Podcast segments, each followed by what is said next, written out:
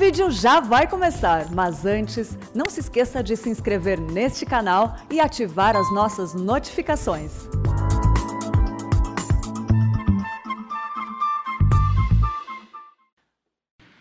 Saúde os irmãos, com a graça e com a paz do Senhor Jesus.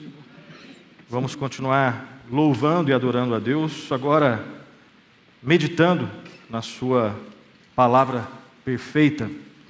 O texto que nós vamos, que nós escolhemos para compartilhar com os irmãos nessa tarde, encontra-se em Mateus, capítulo 18, do versículo 21 até o versículo 35.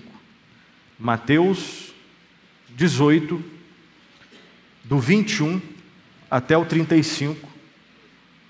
Nós vamos falar sobre a parábola do credor incompassivo. Mateus 18, do 21 a 35. E lá nós lemos assim: Então Pedro, aproximando-se, lhe perguntou: Senhor, até quantas vezes meu irmão pecará contra mim que eu lhe perdoe? Até sete vezes? Respondeu-lhe Jesus: Não te digo que até sete vezes, mas até setenta vezes sete. Por isso o reino dos céus é semelhante a um rei que resolveu ajustar contas com os seus servos. E passando a fazê-lo, trouxeram-lhe um que lhe devia dez mil talentos. Não tendo ele, porém, com que pagar, ordenou o Senhor que fosse vendido ele, a mulher, os filhos e tudo quanto possuía, e que a dívida fosse paga. Então o servo, prostrando-se reverente, rogou: Sê paciente comigo, e tudo te pagarei. E o senhor daquele servo, compadecendo-se, mandou-o embora e perdoou-lhe a dívida. Saindo, porém, aquele servo, encontrou um dos seus conservos que lhe devia cem denários, e agarrando-o, o sufocava, dizendo: Paga-me o que me deves. Então o seu conservo, caindo-lhe aos pés, lhe implorava: Sê paciente comigo e te pagarei. Ele, entretanto, não quis. Antes, indo-se, o lançou na prisão até que saudasse a dívida. Vendo seus companheiros o que se havia passado, entristeceram-se muito e foram relatar ao seu senhor tudo o que acontecera. Então seu senhor, chamando-lhe, disse: Servo malvado, perdoei-te aquela dívida toda porque me suplicaste. Não devias tu, igualmente, compadecer-te do teu conservo, como também eu me compadeci de ti? E indignando-se, o seu senhor o entregou aos verdugos até que lhe pagasse toda a dívida. Assim também meu Pai celeste vos fará, se do íntimo não perdoardes cada um seu irmão. Vamos ter mais um momento de oração, feche seus olhos. Em nome do Senhor e Salvador Jesus Cristo, nós clamamos a Ti, ó Pai, a Tua direção em nossas vidas. Fala, ó Senhor, Deus eterno, Deus perfeito, Pai de misericórdia e graça aos nossos corações. Ilumina-nos, ó Espírito Santo, para que possamos compreender aquilo que o Senhor mesmo inspirou na tua palavra. Fala aos nossos corações, ó Deus, tem misericórdia de nós. Ajuda-nos a apreciar cada vez mais o valor infinito da tua graça, tua misericórdia, tua justiça e santidade em Cristo na cruz. A base do nosso perdão. E a partir dessa verdade insuperável, que possamos também ser agentes, ó Pai, do perdão na vida daqueles que precisam do nosso perdão. Essa é a nossa oração. Transforma as nossas vidas em nome de Jesus. Amém. Amém. Meus irmãos, ah, como, como que se relaciona misericórdia e justiça? Como que se encaixam essas duas verdades? Justiça, um Deus justo, ele tem que aplicar a lei, ele nunca vai negociar pecado ele nunca vai né, colocar pecado para baixo do tapete. Como que se relaciona justiça, a verdade santa de que um Deus justo nunca, nunca vai deixar pecado, vai fazer olho, né, vista grossa ao pecado? Como que se relaciona essa realidade da justiça e da misericórdia quando não se aplica em algum nível a justiça? quando ao invés de aplicar a justiça, pelo menos para uma parte, porque um outro pagou essa justiça, é possível que o Deus seja misericordioso. Como que Deus pode ser ao mesmo tempo um Deus que é santo, justo e ao mesmo tempo é um Deus de misericórdia e de graça. Como que essas realidades se relacionam? Né, nós acabamos de cantar o amor do Pai e o justo Deus. Como que é possível um Deus que é amor dispensar amor para pessoas como nós, que merecemos, se Deus fosse aplicar somente a justiça em nós, nós teríamos, nós estaríamos totalmente perdidos. Nós acabamos de cantar, e está correto. O amor do Pai, o justo Deus. Mas como que essas realidades se relacionam? A justiça, santidade e a misericórdia a graça.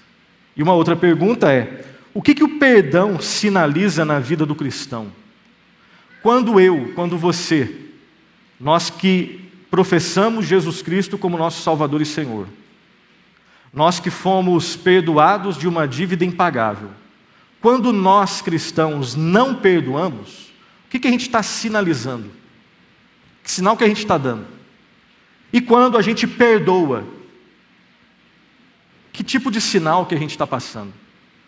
Essas são perguntas que eu creio que a, a parábola aqui que nós lemos, né, do, do credor incompassivo, é, ela vai responder. Nós vivemos num mundo, numa cultura, onde se fala muito de misericórdia e de graça, de alguma forma, mas de forma distorcida. Um exemplo, só para clarear, quando nós pensamos né, nos. Claro que eu, o que eu vou falar aqui é de maneira simples, é muito mais complicado do que isso, mas é só para a gente entender, só para ilustrar. Quando a gente pensa nos, popularmente nos direitos humanos, né? Normalmente parece que os direitos humanos existem só para uma classe de pessoas, né? Normalmente os direitos humanos acontece quando um crápula ele é morto pela polícia e aí os direitos humanos vão ali para né, revogar, ó, cadê o, ou então reclamar os direitos humanos dessa pessoa. Agora normalmente nós não vemos os direitos humanos falando da vítima desse crápula. Né? Nós, no, no geral, nós, se nós fôssemos deixados à nossa sorte, a gente não sabe o que é misericórdia de fato, a gente distorce o que é misericórdia, a gente transforma misericórdia em licenciosidade, a gente transforma graça em licenciosidade, e ao mesmo tempo também a gente transforma justiça em algo injusto. Santidade, na verdade, a gente nem tem padrão de santidade se fôssemos deixados à nossa própria sorte, sem a graça e a misericórdia de Deus. Então nós vivemos uma cultura onde esses conceitos eles são distorcidos. Mas eu creio que pela graça de Deus, a palavra de Deus certamente ela vai calibrar novamente. A cultura descalibra misericórdia, graça, justiça, santidade e obviamente perdão. Mas a palavra de Deus, ela vai de novo calibrar. O que é misericórdia, graça, justiça e especificamente hoje, perdão. O que é perdão? Como é possível perdoar? Se você fosse deixado somente na sua força, você consegue perdoar de fato alguém que lhe ofende? Baseado na sua própria força, quem consegue? Como que Deus nos perdoa? Sendo que Ele é justo, Ele não pode negociar pecado? Como que é possível esse Deus justo e santo exercer misericórdia para conosco? Antes de entrarmos na parábola, e certo de que essa parábola nos ensina sobre essas verdades, eu quero só relembrar, né, passei aí uma página antes aí, só para a gente entender o contexto, onde estava inserido, onde os personagens dessa parábola estavam inseridos, onde ela foi proclamada.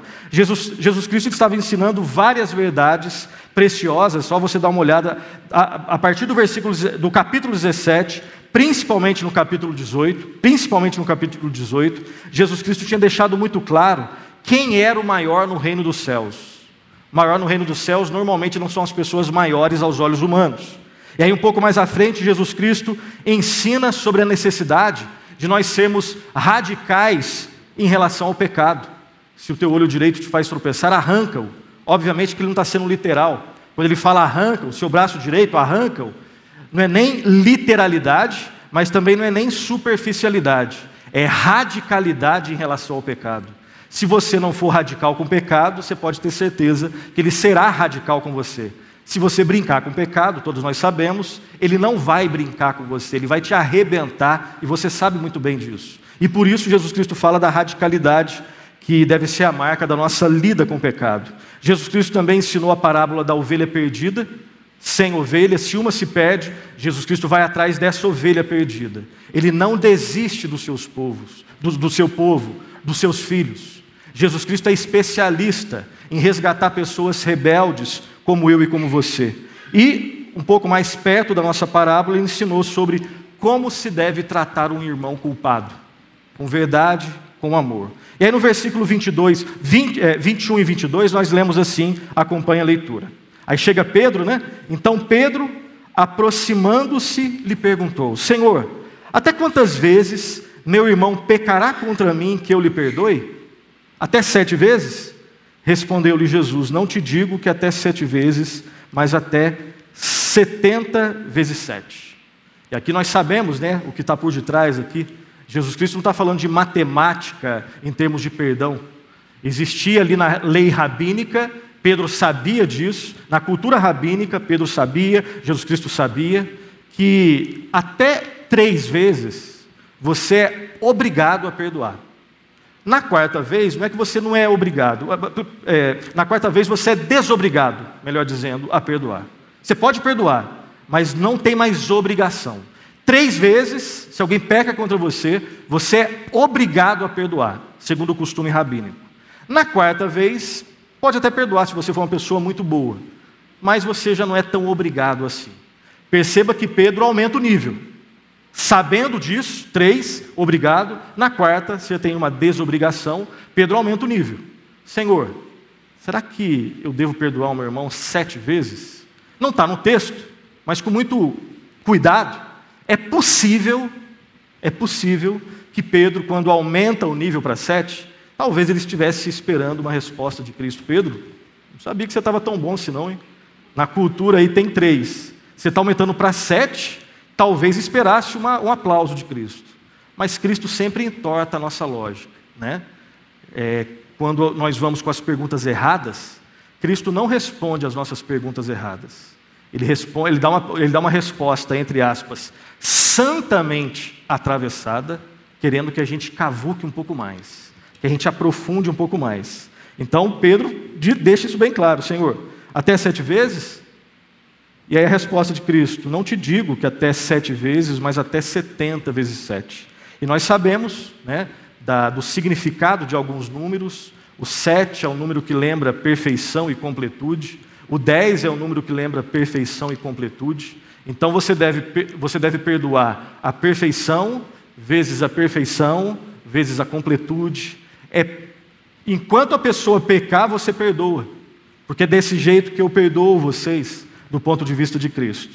Então a ideia aqui é que a misericórdia de Deus é tão grande que não pode ser medida e que Pedro, ele deve demonstrar misericórdia. Pedro, eu e você, todos nós. Assim como Deus é misericordioso, ele não nos trata segundo nós merecemos, nós também não devemos tratar as pessoas como elas merecem. E isso sinaliza a nossa identificação com o Senhor Jesus Cristo. Então, a princípio, poderia terminar aqui. Mas aí Cristo conta uma parábola para deixar mais claro ainda e para nos desafiar. E aqui eu quero lembrar né, de um professor lá no seminário, já falecido, uh, o querido reverendo Jorge Canelhas, quando ele ia ensinar ali, quando a gente ia pregar em parábolas, ele deixava bem claro: Nilson, Normalmente nas parábolas, preste atenção nas cenas. Parábolas, preste atenção nas cenas. E nessa parábola aqui nós temos três grandes cenas com alguns atos. Ok? Então Cristo deixou bem claro que a gente deve perdoar a perfeição é, vezes a completude versus a perfeição. Não entendeu? Vou desenhar, vou contar uma parábola. Primeira cena dessa parábola, ela tem três atos. Começa lá no versículo 23, vai até o 25 e diz assim: Por isso, o reino dos céus é semelhante a um rei que resolveu ajustar contas com seus servos. E passando a fazê-lo, trouxeram-lhe um que lhe devia dez mil talentos. Não tendo ele, porém, com que pagar, ordenou o Senhor que fosse vendido ele, a mulher, os filhos e tudo quanto possuía, e que a dívida fosse paga. Primeira cena primeiro ato da cena é uma dívida impagável. Aqui não dá para a gente fazer aquela, aquela transposição em termos né, para a nossa moeda aqui, mas os estudiosos, eles normalmente afirmam que essa dívida aqui, que esse cara que tinha, de 10 mil talentos, é uma dívida impagável, porque para uma pessoa pagar, ela tem que viver mais de 100 mil anos e pagar com esses 100 mil anos. Aqui é só uma metáfora para deixar bem claro: não dá para pagar. Impossível. Uma dívida impagável. Tinha uma pessoa que tinha uma dívida impagável. E o que, que essa pessoa que tem essa dívida impagável, o que, que ela fez? Segundo ato da cena. Primeira cena, primeiro ato, uma dívida impagável. Segundo ato, um clamor por misericórdia. E quando você tem uma dívida impagável, quando você está numa situação que você não vê nenhuma possibilidade de você se garantir, o que você faz é isso. Você se joga nos pés da pessoa que você está devendo e clama por misericórdia. E é isso que ele fez. Você sabe que é assim. Quando não dá, ou melhor, quando dá, você acha que você consegue. Quando você está diante de uma situação que você não consegue, o que você faz é isso. Tem misericórdia de mim. Olha só o versículo 26. Então o servo, prostrando-se reverente, rogou, é súplica, é clamor: Sê paciente comigo e tudo te pagarei. Só que ele falou no desespero, obviamente. Quando a gente deve muito, para não receber uma punição justa, a gente fala: espera mais um pouquinho, mais uma semana. Você sabe que não dá, mas você quer ganhar tempo. Espera mais um pouco que eu vou te pagar. Tem misericórdia de mim. Primeira cena: uma dívida impagável, um clamor por misericórdia, e aí o terceiro e último ato dessa cena: misericórdia concedida. Aqui aconteceu um milagre. Milagre, milagre. Isso aqui que aconteceu nessa, é, nesse terceiro ato não acontece naturalmente. Uma dívida impagável, a partir de um clamor por misericórdia sincero, essa dívida foi totalmente, né, não paga, mas agora perdoada, foi isso que aconteceu. Versículo 27. E o senhor daquele servo, preste atenção na expressão mais importante aqui, compadecendo-se, mandou-o embora e perdoou-lhe a dívida. Aquele senhor, vendo o desespero, a sinceridade, o clamor, não me trate segundo eu mereço, tem misericórdia de mim. Vamos lembrar de novo o significado da palavra misericórdia, todos sabem, mas só para refrescar. Córdia, miséria, é o coração, é como se ele estivesse pedindo: faça com que o seu coração esteja perto da minha miséria, que o seu coração fique perto da minha miséria e me resgate. Quando a gente pede por misericórdia, a ideia é essa: tenha misericórdia de mim. E aí aquele Senhor, compadecendo-se, ou seja, padecendo com ele, sofrendo com ele, vendo o sofrimento daquele cara, ele perdoa. Essa é a primeira cena. Uma dívida impagável, um clamor sincero por misericórdia, e misericórdia concedida. Essa é a primeira cena. Agora preste atenção. Esse cara, esse homem da parábola, que tinha uma dívida impagável, que clamou por misericórdia, e a misericórdia de uma dívida impagável foi dada a ele, a ideia aqui, natural da cena, é que eu acabei de ser perdoado, eu saio, encontro alguém que deve uma micharia. Vamos lá para a nossa segunda cena. Versículo 28, segunda cena, primeiro ato da cena. Saindo, porém, aquele servo, aquele que foi perdoado, encontrou um dos seus conservos, que lhe devia cem denários. Cem denários é uma micharia. Se a, a quantia que ele devia na primeira cena era algo que só poderia ser pagado trabalhando mais de cem mil anos, a quantia que ele devia aqui agora ou melhor, que um conservo devia a ele, era algo que você conseguiria pagar em três ou quatro meses. Micharia.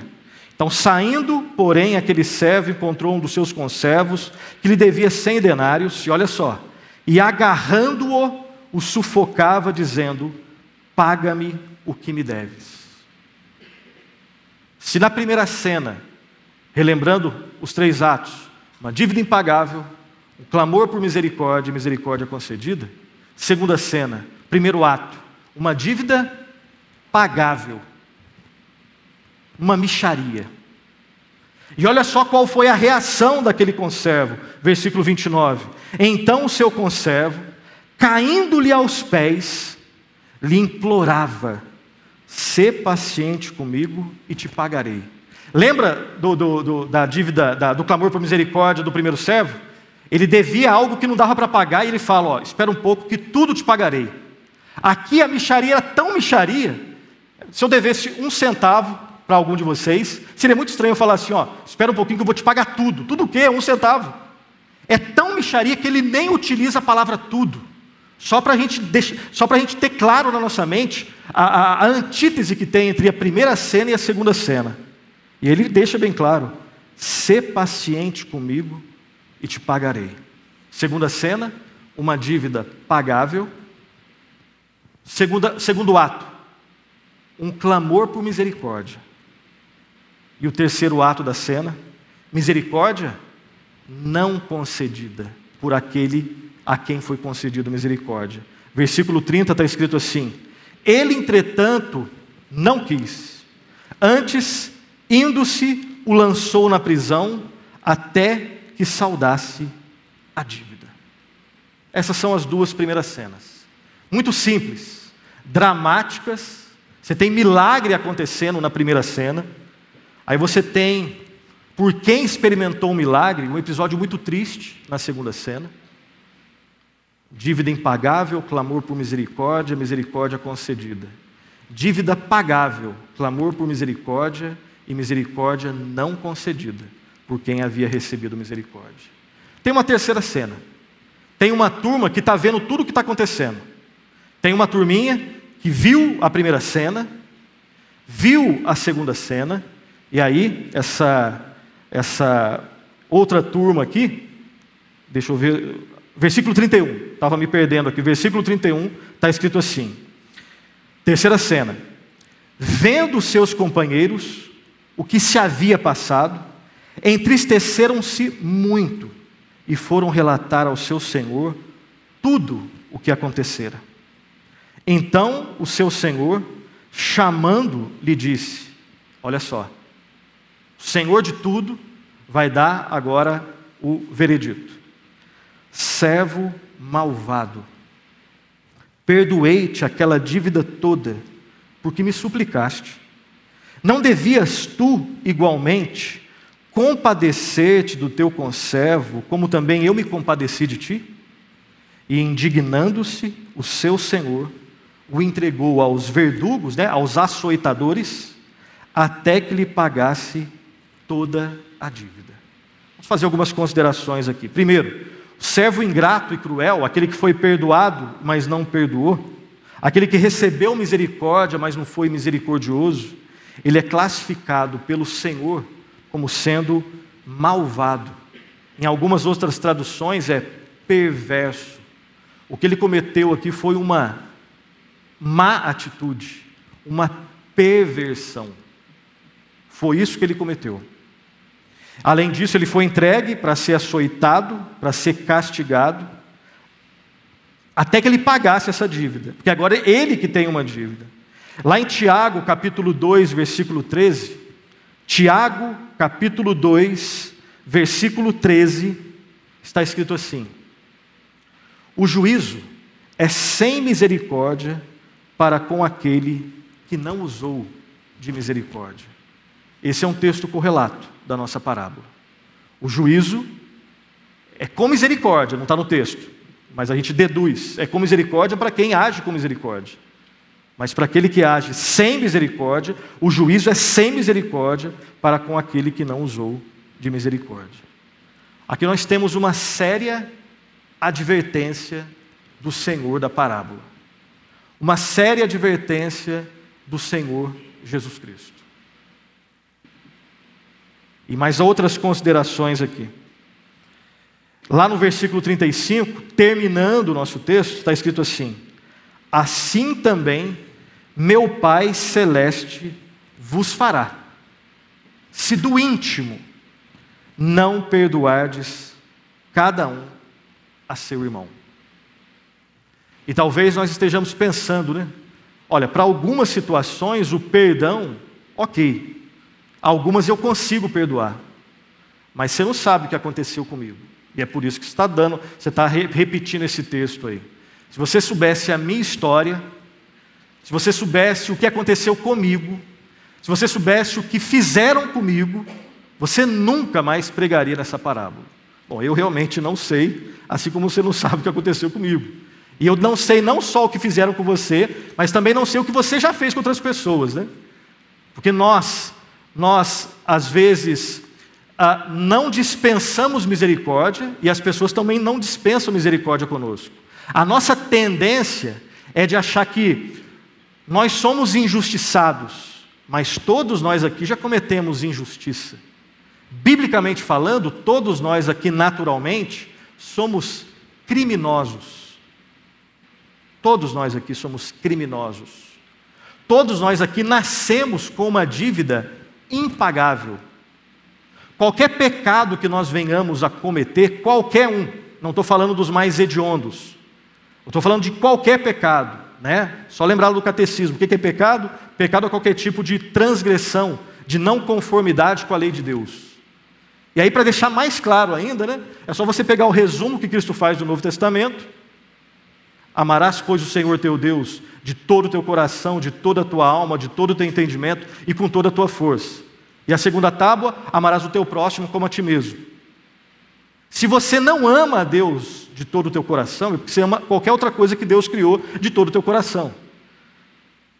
Isso já é pecado, isso já é suficiente para a nossa condenação. E se acha muito radical, é porque talvez a gente esteja um pouco mais longe da lei de Deus porque se eu, se eu acho isso muito radical, é porque normalmente tem mais cultura humana dentro de mim do que escritura dentro de mim. É por isso que a gente acha um pouco mais radical. Biblicamente é exatamente assim. Eu fui, você, todos nós fomos criados para amar a Deus e glorificar a Deus sobre todas as coisas. O pecado faz com que a gente ame qualquer outra coisa menos Deus e glorifique e adore qualquer outra coisa menos Deus. Todos nós aqui nascemos com uma dívida impagável. E se você já se arrependeu e continua se arrependendo, se você já creu em Cristo e continua crendo em Cristo, você é um filho de Deus. Você já foi perdoado. Cristo já segurou em suas mãos e nunca, nunca mais vai, vai largar. Cristo já te perdoou de todos os seus pecados passados, presentes e futuros e Ele não vai te desperdoar. Ele te perdoou de uma vez por todas. Se você se arrependeu e creu em Cristo, continua se arrependendo e crendo em Cristo, o sangue de Cristo que nós cantamos aqui na, na, na, no, nos cânticos, o sangue de Cristo te lavou de todos os pecados. Aqui nós temos que lembrar né, daquela doutrina que tem um nome estranho, mas ela é totalmente bíblica e totalmente prática a doutrina da dupla imputação de Cristo. Imputar é uma palavra que vem lá do mundo da economia, do mundo bancário, que significa acreditar na conta de. Imputar é isso. E o que a doutrina da dupla imputação de Cristo nos ensina? Que houve uma dupla transação quando o Espírito Santo tocou no teu coração e te convenceu do pecado e operou arrependimento em você e fé em você. Qual foi essa dupla transação? Quando você se arrependeu e creu em Cristo, todos os seus pecados foram colocados na conta de Cristo e ele pagou absolutamente tudo. Esse é o movimento. Tem um segundo movimento. Toda a justiça de Cristo foi colocada na sua conta, de forma que agora, quando o Pai olha com seus olhos santos, tão santos que não podem contemplar o mal, quando o Pai olha para você, ele vê você perdoado e lavado no sangue do Cordeiro. Isso não tem mais volta. Ah, mas e se eu pecar? Você vai pecar, infelizmente. Mas Cristo morreu por esse pecado que você cometeu. O cristão é aquele que luta contra pecados já perdoados. E isso, longe de fazer com que a gente trate pecado de forma errada, não. Ou de forma mais, né? Ah, pecado não é tão sério assim. Pelo contrário. Saber que nós lutamos contra pecados já perdoados, nos dá um outro peso quando nós pecamos. deixa mais pesado, porque eu estou ofendendo aquele que foi até a cruz por mim, mas ao mesmo tempo não faz com que eu abandone tudo e comece a olhar só para mim. Esse pecado contra o qual eu luto é um pecado já perdoado em Cristo. Eu agora não preciso ter um desempenho para Deus olhar para mim e falar: oh, agora você merece. Não. Eu confio no único desempenho que é aceito pelo Pai, que é o desempenho de Cristo na cruz do Calvário. Isso faz toda a diferença. E por que, que eu abri esse parênteses? Porque essa palavra tem um baita de um desafio para mim e para você. Nós cristãos devemos sinalizar o nosso cristianismo no perdão que nós dispensamos às pessoas que nos ofendem. Nós sinalizamos que fomos perdoados quando nós dispensamos perdão àqueles que nos ofendem. Ninguém está falando que é fácil, porque nós ainda lutamos contra o nosso orgulho. Eu ainda acho que eu mereço muitas coisas. Eu ainda sou aquele que, embora fale tudo que eu estou falando, na prática, quando desce do púlpito, eu sou aquele provavelmente igual a cada um de vocês que fala: ó, Isso eu perdoo, mas isso aqui eu não admito. E quando eu falo e penso desse jeito, eu preciso de novo do Evangelho. Eu preciso lembrar quem eu era, quem eu sou e que quem Deus garante que eu vou ser. Eu preciso lembrar que Deus me perdoou de uma dívida impagável. E todas as dívidas que existem, eu sei que isso é duro, mas segundo a parábola, são dívidas muito menores, mas muito menores do que a dívida que eu tinha impagável com Deus. Eu quero terminar fazendo algumas aplicações. Em primeiro lugar, Nessa parábola, o Senhor Jesus não está ensinando que a salvação é algo que se possa perder. Se eu não perdoar, eu perco a salvação. Biblicamente não existe perda de salvação. Não se perde salvação, porque, primeiro, por que eu não posso perder a salvação? Porque eu não consigo salvação. Eu nunca obtive salvação pelos meus méritos. A salvação não é, se a salvação fosse algo obtido por mim, eu poderia perder. Aí a gente volta naquela lógica, não do evangelho, a gente volta na lógica do merecimento, do mérito, né?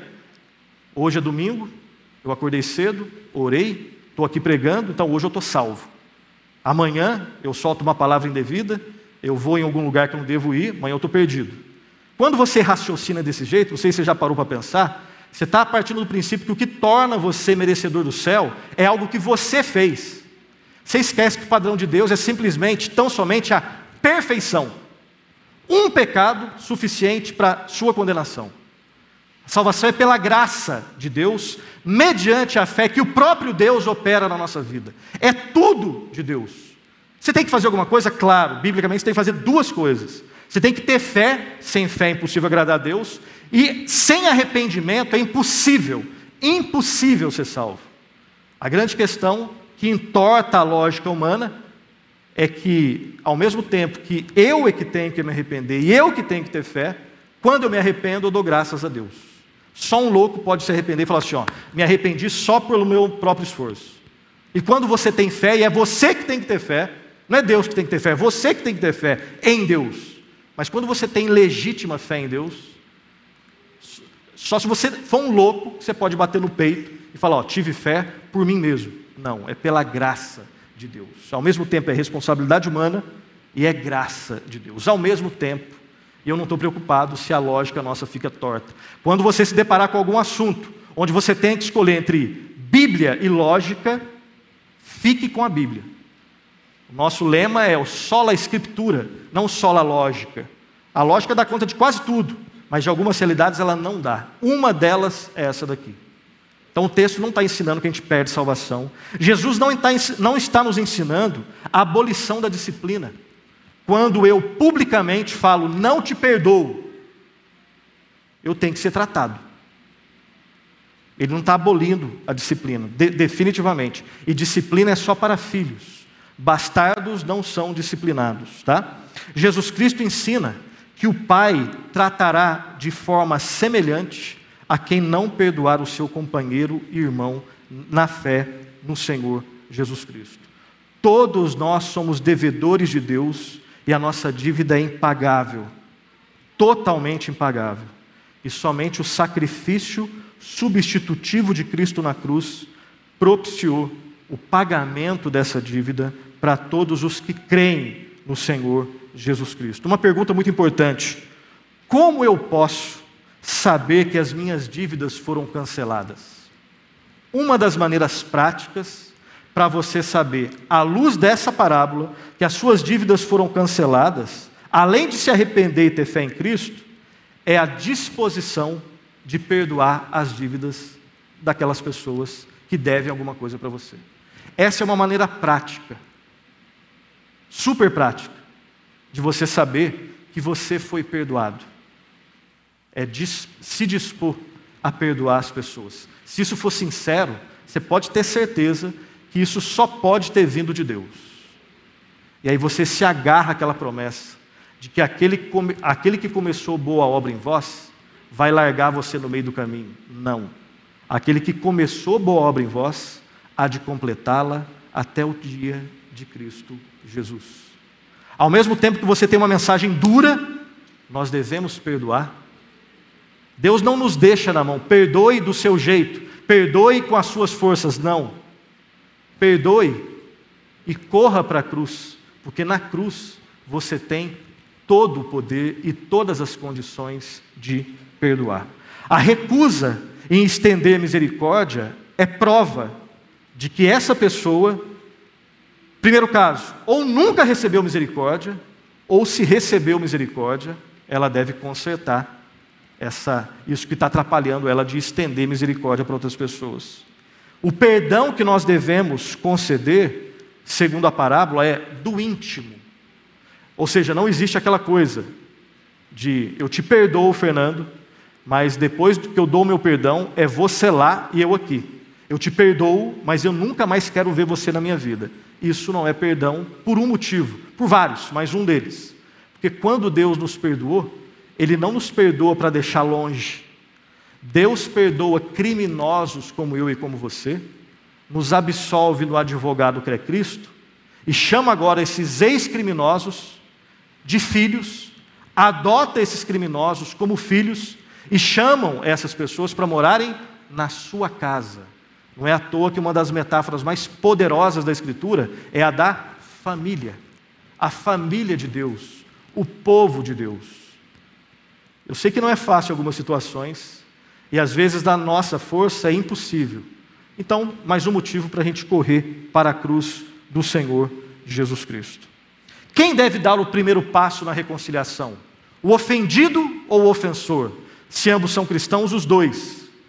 E uma possibilidade de uma resposta um pouco mais elaborada é: aquele que tem mais consciência de que é devedor, foi perdoado e agora vai lá e, e, e busca reconciliar. Eu sei que a ordem natural é o ofensor é que pede perdão. Mas se o ofensor continuar não pedindo perdão, então é você chamado, você é o ofendido. Não é que você vai pedir perdão, não é isso. Mas você vai buscar reconciliação. E quando você faz isso, usando uma linguagem bíblica, você coloca brasas na cabeça dessa pessoa. Agora é ela com Deus. E ore para que Deus possa transformar a vida dela, mais e mais. Hoje pode ser um dia de mudança nas nossas vidas. A misericórdia com que Deus nos trata deve agora governar as nossas ações. Não temos motivo para agir de forma diferente. Esse é o nosso padrão. E será que eu tenho, você tem, nós temos sido conhecidos como pessoas que dispensam misericórdia e perdão para outras pessoas? Hoje pode ser o dia de um renovo e de um recomeço. O perdão é um milagre, não é natural na nossa vida. O que é natural é vingança. Isso é natural. Isso não precisa ensinar. Isso a gente faz naturalmente. O perdão é um milagre, um ato sobrenatural, um ato de fé, um ato de obediência, um ato de amor que nasce em Deus e que deve encontrar os seus reflexos na vida dos seus filhos.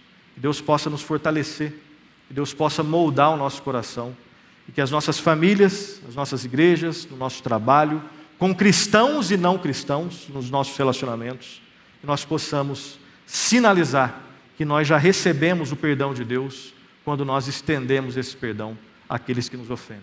Que Deus nos abençoe. Amém.